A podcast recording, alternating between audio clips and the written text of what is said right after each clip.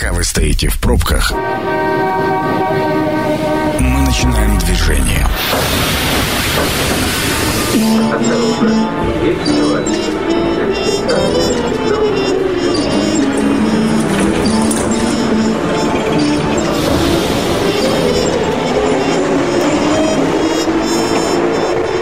Метро. Главные темы Красноярска.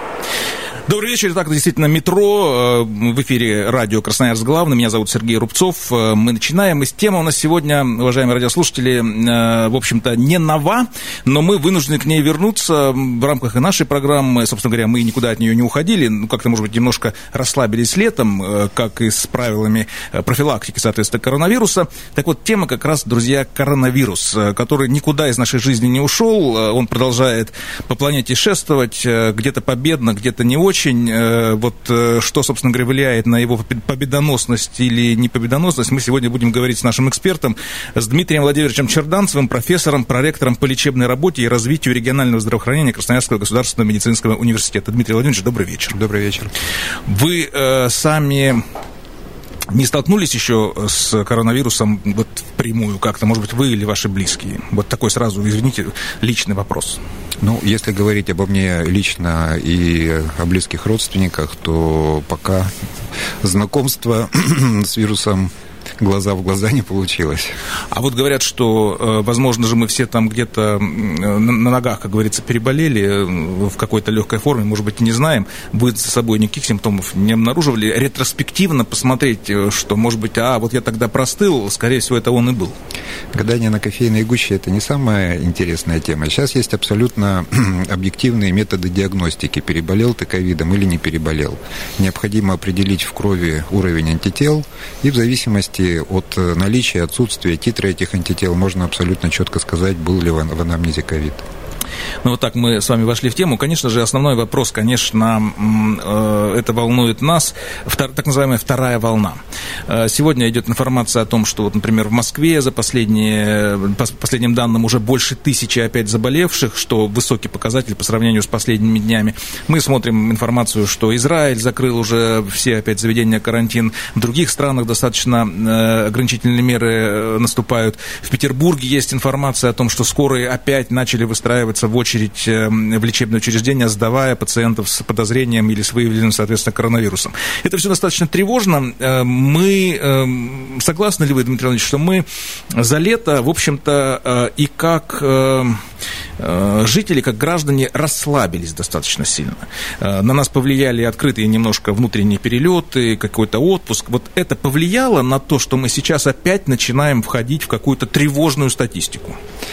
С точки зрения человеческой психологии, наверное, это адекватная реакция.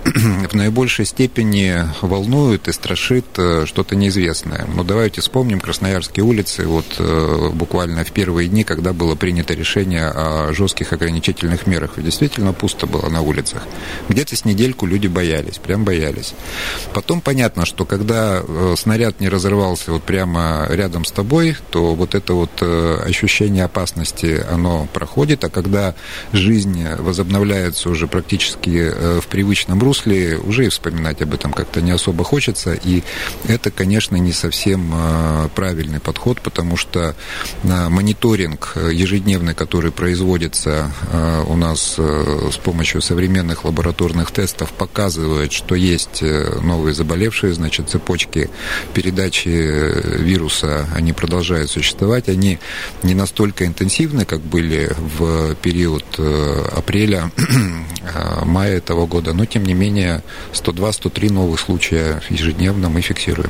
Да, и цифры, вот если смотреть по статистике э, в стране, у нас Красноярский край некоторое время назад откатывался на 13 место, например, такое достаточно уже глубокое, комфортное. да, комфортное. Мы вроде мы все успокоились. Друзья, на сегодняшний день Красноярский край опять на восьмой позиции в рейтинге по количеству заболевших. Власти, конечно, говорят, что мы хорошо диагностируем, диагностируем, выявляем, да, но я думаю, что здесь э, как раз где-то соу-соу и выявление хорошее, и все-таки реальное количество заболевших, скорее всего, оно есть. Э, механизмы маршрутизации пациентов, механизмы э, диагностики, те клиники, которые э, занимаются объективной диагностикой ковида, они действительно уже наработали опыт.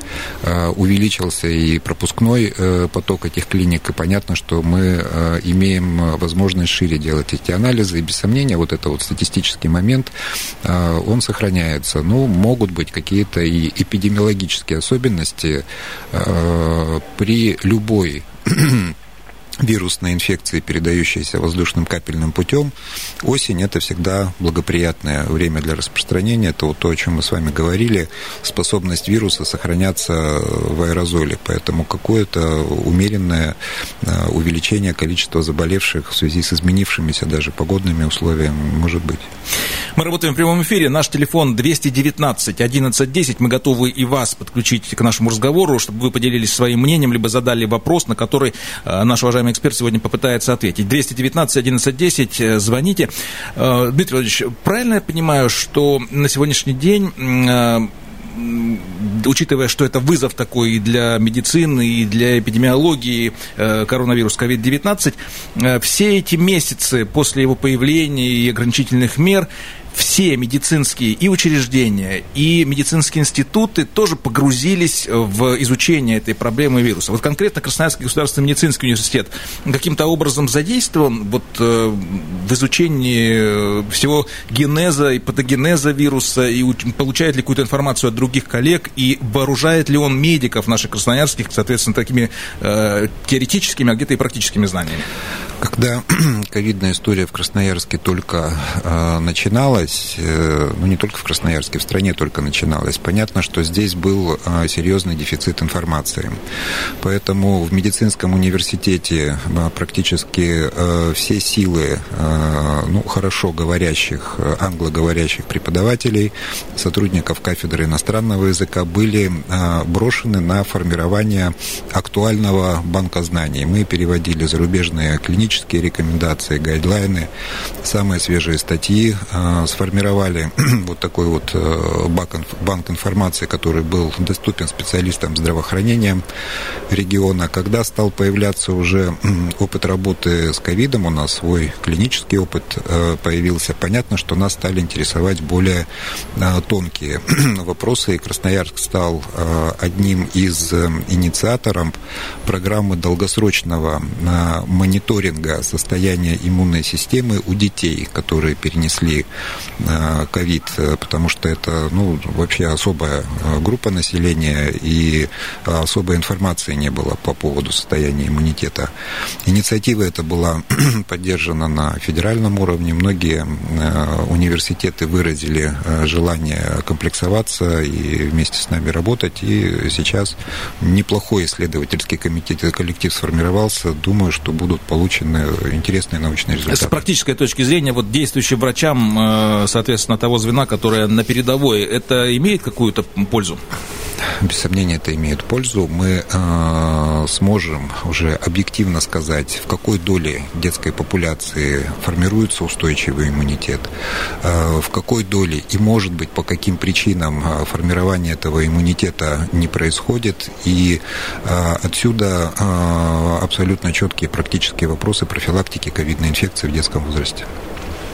Ну, все-таки возвращаясь к вопросу вот прихода второй волны, такой потенциальной, э, если уже мир начал говорить о второй волне, и Москва, и Петербург, означает ли это, что первая завершилась волна?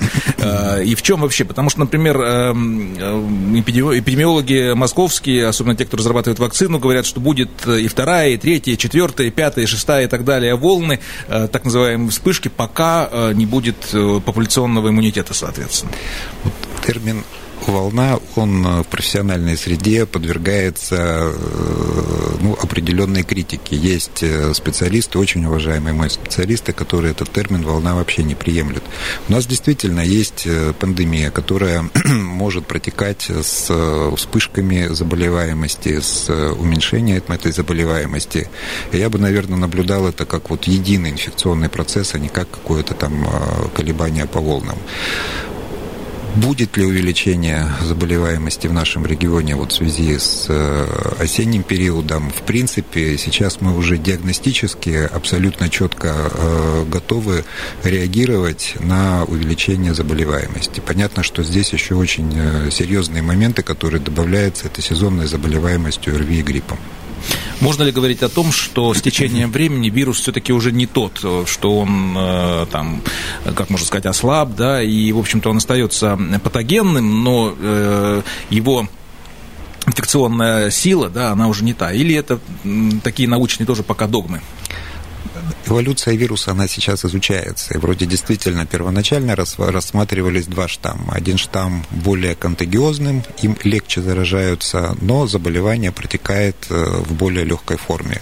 Второй штамм, он вроде не такой контагиозный, но э, заболевание протекает э, в том числе в тяжелых формах, которые требуют госпитализации, искусственной вентиляции, потенциально опасны для жизни пациентов. С точки зрения эволюции, конечно, больше шансов накопить вот эту эту вирусную заражающую нагрузку э, у того вируса, который не убивает своего хозяина. У тех, кто своих хозяев убивает, значит, этот э, аллель вируса будет уже не столь э, активен. Но здесь нужны такие более серьезные генетические исследования для того, чтобы вот абсолютно... Большее время для этого. Большее да, время для этого, Мы да, же чтобы... действительно живем в таком... Мир столкнулся в очень короткий промежуток времени, да. и не готов, и научные даже разработки, они не могут идти впереди, эм, собственно, говоря, э, планеты. В этом, я так понимаю, основной вопрос еще как раз по вакцине, да, когда нас начинают Конечно. обвинять западные страны, что мы э, очень э, быстро ее, ну, центр Гамалеи, соответственно, очень быстро ее тестирует, да, а центр Гамалеи говорит, что она же не с нуля, она на основе какой-то. Вот здесь что можете сказать про вакцину? И все-таки и Российская Федерация, и мы все ждем, и Красноярск ждет ее, когда она все-таки начнет поступать.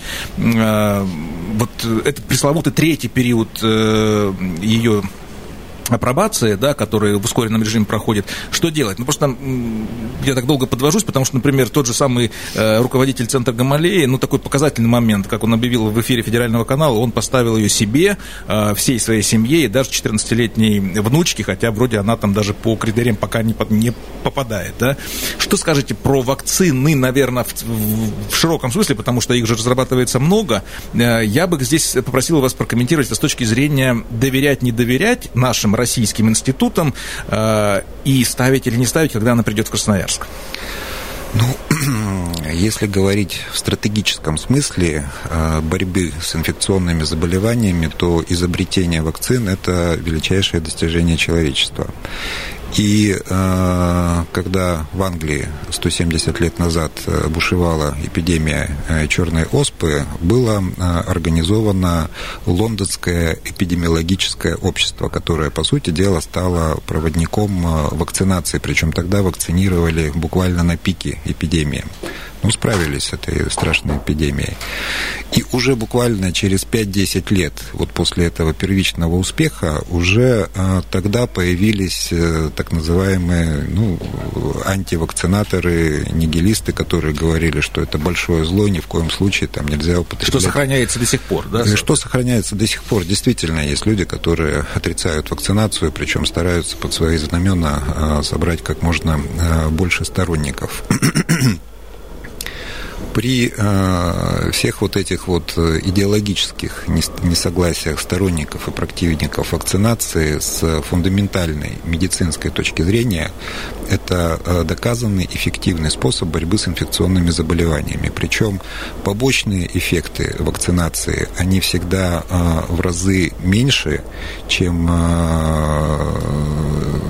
эффект положительный от этого события. Поэтому, конечно же, вакцинироваться с моей точки зрения, будет нужно. Всей э, нации нужно набрать не менее 80% популяционного иммунитета для того, чтобы мы в конечном итоге уже забыли вот это слово пандемия COVID-19. Да, ну, кстати, родоначальникам э, вакцинирования англичанам с ковидной вакциной не очень повезло. Есть там какие-то вот публикации о том, что тестовые испытания пошли как-то не так. Мы работаем в прямом эфире. 219 11 10 нас телефон, и у нас есть радиослушатель на связи. Сверху. Спасибо вам за ожидание. Э, добрый вечер. Как вас зовут и ваш вопрос, либо мнение? Здравствуйте, Тимофей меня зовут. Ну, в целом, наверное, на мой вопрос уже специалист ответил вот последние там моменты, что 80% должно быть вакцинировано. А сколько вакцинировано на данный момент? То есть несколько десятков тысяч там в Москве из 150 миллионов жителей России. То есть это первый момент такой, что ну нереально набрать в принципе. А для меня, как для человека, вакцина, даже если она действующая, то есть я не верю в то, что вакцина российская может действовать, она дает какой процент защиты, так сказать. То есть если вакцина от гриппа, насколько я знаю, хотя я человек далекий маленько от этого, с каждым годом новая вакцина от нынешнего штамма дает там 30% плюс-минус. Поправьте меня, если я вру. Тимофей... Это первый момент. Да, да, И вот второй момент по поводу в целом российской вакцины. Э, какие лекарства мировые создаются в России, в принципе, вот именно только в России, только вот наше изобретение, помимо вакцины. Тимофей, спасибо. Вы хоть и говорите, что вы далеки от тем, но вы достаточно здравые вопросы задаете. Спасибо, они очень важны. По порядку, давайте, Дмитрий Владимирович, разберемся, собственно говоря. Ну, давайте начнем с гриппоза. А вот давайте нам продюсер говорит, что нужно прерваться на дорожную службу, посмотреть, что на дорогах города, а мы как раз после нее обстоятельно ответим на эти вопросы. Тимофей, тоже оставайтесь с нами. Это программа «Метро». Авторитетно о Красноярске. Итак, мы продолжаем в прямом эфире нашу программу «Метро». Меня зовут Сергей Рубцов. Сегодня у меня в гостях эм, Дмитрий Владимирович Черданцев, профессор, проректор по лечебной работе и развитию регионального здравоохранения Красноярского государственного медицинского университета. И обсуждаем мы с ним как раз потенциальную вторую волну так называемого коронавируса, потому что если вы следите хоть косвенно, хоть краем глаза и краем уха за новостями в мире, э, в европейской части и в Америке ситуация опять осложнилась достаточно сильно, и в Москве э, сегодня мы имеем статистику тоже, что больше тысячи заболевших, чего не было а, последние недели уже, там шло на спад. Соответственно, у нас перед дорожной службой был вот звонок нашего радиослушателя Тимофея, Дмитрий Владимирович, он как раз спрашивал про вакцину, а, не верит, я так понимаю, он российским ни медицинским препаратам, лекарственным, ни вакцинам. Что у вас есть сказать по этому поводу? Ну, а, по вопросу Тимофея. Есть э, поливалентная гриппозная вакцина и есть моновалентная вакцина от коронавируса. Почему вакцина называется при гриппе поливалентная? Этот вирус, который очень э, склонен к мутациям.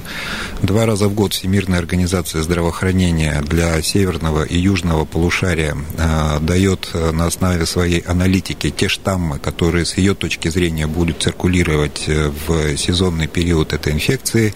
На основании этих штаммов фармацевтическая промышленность выпускает выпускает вакцину, которая это население вакцинирует. Давайте нашим радиослушателям поясним. Валентность – это то есть то количество, условно, видов вируса, Видов, которые да, будут да, в вакцине. Которые да? будут в вакцине. И чем больше валентность, тем больше подготовлен иммунитет, соответственно. Да. И э, здесь мы тоже должны понимать, э, определенную особенность э, каждой территории. Угадала ВОЗ, не угадала. Эти штаммы будут функционировать, э, циркулировать или не эти. Плюс, конечно же, индивидуальные особенности состояния э, здоровья. Все это в конечном итоге влияет на эффективность вакцинации. Вакцина от коронавируса, она моновалентная. Она направлена вот на конкретный возбудитель. С точки зрения какая у нее будет эффективность, но мы давайте дождемся официальных публикаций, когда вот те 40 тысяч добровольцев, которые решили себе в первую очередь поставить эту вакцину, будут уже результаты статистически обработаны, представлены в отчете, вот тогда мы э, объективные данные э, получим по этой вакцине. Ну, а по поводу того, что Россия ничего хорошего делать э, не умеет в области фармакологии, с этим можно поспорить.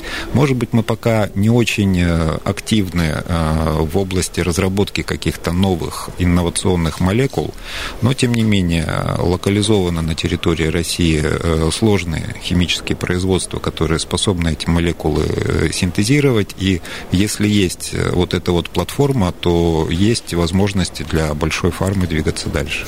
Ну, я в защиту российского здравоохранения, российской науки хочу тоже сказать, что на самом деле та скорость разработки вакцин, с которой мы ее представили или миру, она ведь тоже, на мой взгляд, связана как раз с большими наработками, с большой базой и научной, которая позволила это сделать. Это не какое-то желание э, страны там, выделиться и выскочкой стать. Это реальная э, основа, которая есть. Ведь так же? Без сомнения, Сергей, тут абсолютно солидарен. Да, ну и Тимофею я хочу еще, тоже еще напомнить, и всем радиослушателям, мы же все должны с вами понимать, что никакая вакцина это не значит стопроцентная гарантия, что вы не заболеете. Любое вакцинирование это прежде всего борьба с тяжестью заболевания да, и осложнениями. Поэтому, когда мы говорим про грипп, в частности, Э, прививка от гриппа не избавляет от э, возможного потенциального заражения и в легкой форме вы переболеете гриппом, но, по крайней мере, тяжелые осложнения, которыми славится грипп, э, они будут сведены к минимуму. Мы в прямом эфире 219 11 10, у нас есть радиослушатель на связи. Добрый вечер, как вас зовут и ваш вопрос? Здравствуйте. Я бы, наверное, не хотела представляться, потому что я еще не всем своим даже знакомым готова признаться в том, что я переболела. Переболела я вроде как в легкой форме, но я хочу сказать, что это было очень нелегко. То есть э, меня до сих пор мучают кошмары, что мне не хватает дыхания, при том, что у меня не было поражения легких. И единственное, что у меня из последствий осталось на данный момент, это жидкость легких, которую нужно просто таблетками рассосать. Но почему-то это не происходит. У меня в чем вопрос? А, получилось так, что мои знакомые переболели, но мы то есть, не пересекались. У нас болезни не связаны друг с другом. И вот у них а, остался фиброз, потому что было более 60% поражения легких, двухсторонняя пневмония была. А, и, и для того, чтобы восстанавливаться, как минимум нужно какое-то лечение. То есть э, не просто же так иммунитет у человека появляется. Он может, как мне объяснили специалисты Роспотребнадзора, а, что он возникает в течение трех месяцев. И даже то, что сдаешь антитела, это не факт, что он покажет, что у тебя появились эти антитела. Почему нет никаких а, после пандемийных каких-то мер по восстановлению здоровья. Ведь легкие очень сложно восстанавливать. Вот даже я сейчас, у меня всего лишь жидкость легких, но мне очень сложно дышать. Это не связано никак ни с экологией, ни с чем, и ни с моим... Хотя я веду здоровый образ жизни, но мне до сих пор сложно восстановить дыхание, бегать нормально, полноценно, как это было. Ну, Понятно. Скажите, скажите, вам вы, вы стационарно лечились? Нет, я была на дому, причем э, ко мне приехали всего на девятый день, при том, что э, результаты моих анализов были на второй день. Я болела в конце июня, и э, как бы мне позвонили только на пятый день. Ну вот если, простите, я, вы же не представились, я да. буду к вам обращаться, радиослушательница наша уважаемая. Вы, мы опустим вот э, хронологию вашего заболевания. Э, просто скажите, после того, как вы все-таки уже более-менее поправились, вам были ли даны какие-то рекомендации врачом по дыхательной гимнастике, по санаторно-курортному курортному лечению, по физиолечению? Нет. Ну вот в этом и основная. Я вам рекомендую, и мы даже наверное, вряд ли с вам поможем с Дмитрием Владимировичем. Нет, почему? Мы, кстати, можем и помочь. Э, дело в том, что э, все-таки отработаны сейчас подходы к реабилитации больных, перенесших ковидную инфекцию. Э, есть клиники, в которых внедрены методические рекомендации, поэтому по направлению поликлиники пациент может прийти, ну вот даже если говорить о лечебных мощностях нашего университета, либо в профессорскую клинику, либо в университетскую клинику, но необходимо а, направление из вашей вот муниципальной первичной э, поликлиники. И мы проведем а, абсолютно с доказанной эффективностью э, курс реабилитации. По поводу вот этой вот ремарки у моих знакомых э, фиброз 60%, вот это не совсем правильная терминология. Фиброз это длительно формирующийся процесс. И э, с учетом того, что у них, думаю, что немного еще времени прошло после на заболевание ковидом, э, о фиброзе пока что у них точно никакой речи идти не может. Правильно я понимаю, Дмитрий Владимирович, что э, в том числе и как раз э, постковидная, скажем так, симптоматика, постковидный вот генез всех последствий, да, это тоже предмет на сегодняшний день как раз еще пристального изучения, потому что с заболеваниями легких медицина сталкивалась и сталкивается уже много лет, но здесь есть свои особенности, которые тоже пока медикам не до конца понятны изучение эффективности реабилитации после ковида а, продолжается. Сейчас вот у нас, по сути дела, а, первая редакция а, рекомендаций по реабилитации. И э, при накоплении опыта, при ситуации, когда мы будем понимать, какие методы дают больше эффект, конечно, будет эффективность э, этого повышаться. У нас не так много времени остается. 219 11 10. Мы работаем в прямом эфире. Мне, знаете, хотелось бы... Вот и радиослушатель у нас как раз на связи. Добрый вечер. Как вас зовут? Алло, здравствуйте, Николай. Слушаем вас, Николай. А подскажите, пожалуйста, все-таки планируется что-то, какие-то конкретные меры, как вот у нас были в апреле, в мае? Я вот слышал, что в автобусах опять ходят контролеры, заставляют людей одевать маски с 30-тысячным штрафом. А, Николай, ваш... меры дополнительные планируются? Ваш вопрос понятен. Ну вот знаете, я вам открою, может быть, э, тайну. Масочный режим никто не отменял. Он указом губернатора у нас в Красноярском крае продолжает действовать. Вы сами маску в общественных местах э, продолжаете носить? Да, конечно, в магазинах больше нигде не бываю. Спасибо вам. Вы исполнительный э, гражданин нашей страны и края. Дмитрий Владимирович, я прежде чем вы ответили на этот вопрос, знаете, хотел какой пласт поднять. Это действительно большая проблема. А, с, это столкновение медицинских показаний, эпидемиологических показаний и экономики. И действительно, властям в этом смысле, я так понимаю, было сложно и выводить, когда уже все мы устали, и вроде нам казалось, что э, все, уже можно открыть торговые центры, кинотеатры и так далее. Власти, опираясь на статистику и на рекомендации Роспотребнадзора, медиков, э, такое решение не могли принять. Сейчас я боюсь, что э, это тоже период осенний станет таким противостоянием э, медицины, науки и властей, которым нужно заниматься бюджетом, экономикой, малым и средним бизнесом и так далее. Вот в этой парадигме, соответственно, насколько медики могут э, проявить силу и все-таки убедить в каких-то более жестких мерах? Или э, здесь будет идти такое вялотекущая, э, вялотекущая работа, которая э, в сопротивлении не даст, в общем-то, возможно, какого-то результата более эффективного, как было в апреле, когда все закрыли? Сергей, ну вот я уже в нашем разговоре упоминал, что опыт а, наш в этой инфекции, он все-таки накапливается. И а, основная организация, которая занимается противоэпидемическими мероприятиями, это Роспотребнадзор. Значит, у них есть э, показатель RT, это количество заболевших, количество выздоровевших, и при определенной величине этого показателя абсолютно четко начинается следующая волна локдауна. Если этот показатель остается вот на тех цифрах, которые он у нас есть э, сейчас, то нужды в таких жестких ограничительных мероприятиях, как э, в начале весны, у нас нет, но вы абсолютно правы масочный режим, обработку рук э, антисептиками, частое мытье рук, э, респираторный этикет, когда не нужно чихать и своим аэрозолем э, обсеменять окружающих, все эти рекомендации, они были, есть и остаются, потому что вирус в популяции продолжает циркулировать. Мы сейчас входим традиционно в такую осеннюю хлябь, я бы сказал, да, старым языком, если классиков говорить, когда будет промозгло, сыро, и появятся другие э, наши традиционные уже вирусы, грипп, там любые другие ОРВИ и так далее, это каким-то образом осложнит э, вот, выявление коронавируса и, соответственно, диагностику и лечение? И на что нужно обратить внимание вот сейчас нашим радиослушателям? Да? Э, температура поднялась, остаться дома или как себя вести дальше? Спасибо за вопрос. Вопрос, конечно, сейчас э, с точки зрения сезонного ОРВИ и гриппа очень актуален.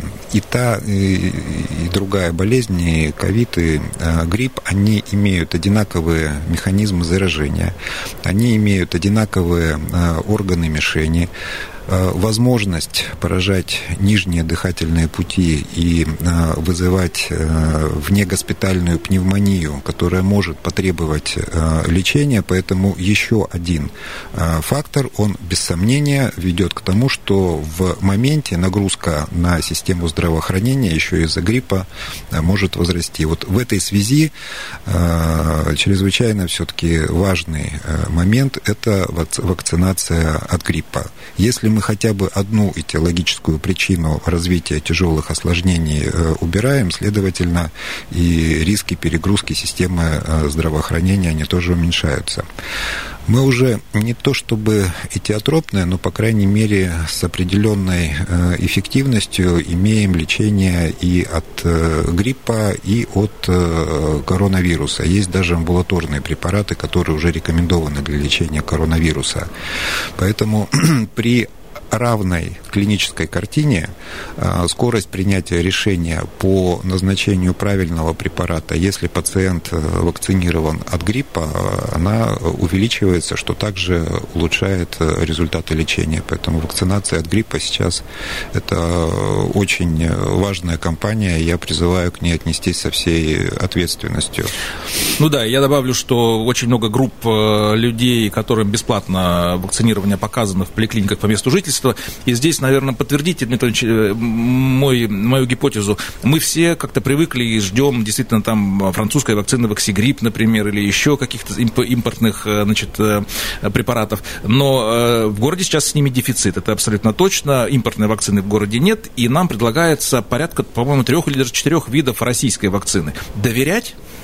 Ну, самая распространенная вакцина, которая сейчас э, в серьезных объемах поступила в систему здравоохранения региона, это Гриппол плюс, трехвалентная вакцина. Вот я, к примеру, сегодня привился Гриппол плюс. Вот весь ректорат медицинского университета во главе с ректором пошел в прививочный кабинет, который у нас расположен в общей врачебной практике, и поставили себе эту вакцину.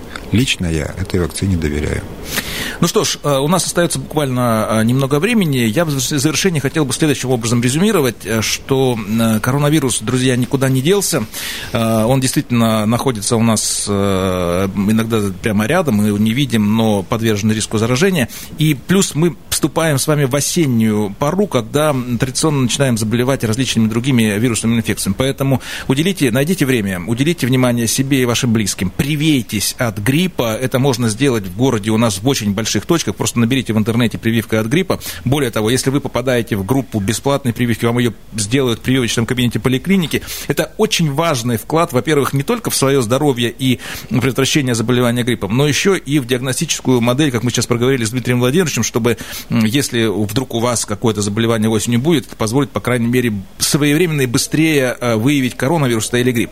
Ну и, друзья, не забывайте, что э, никто не отменял маски, действительно, как мы уже сказали, э, дезинфекцию обеззараживание воздуха и так далее и тому подобное. Не болейте.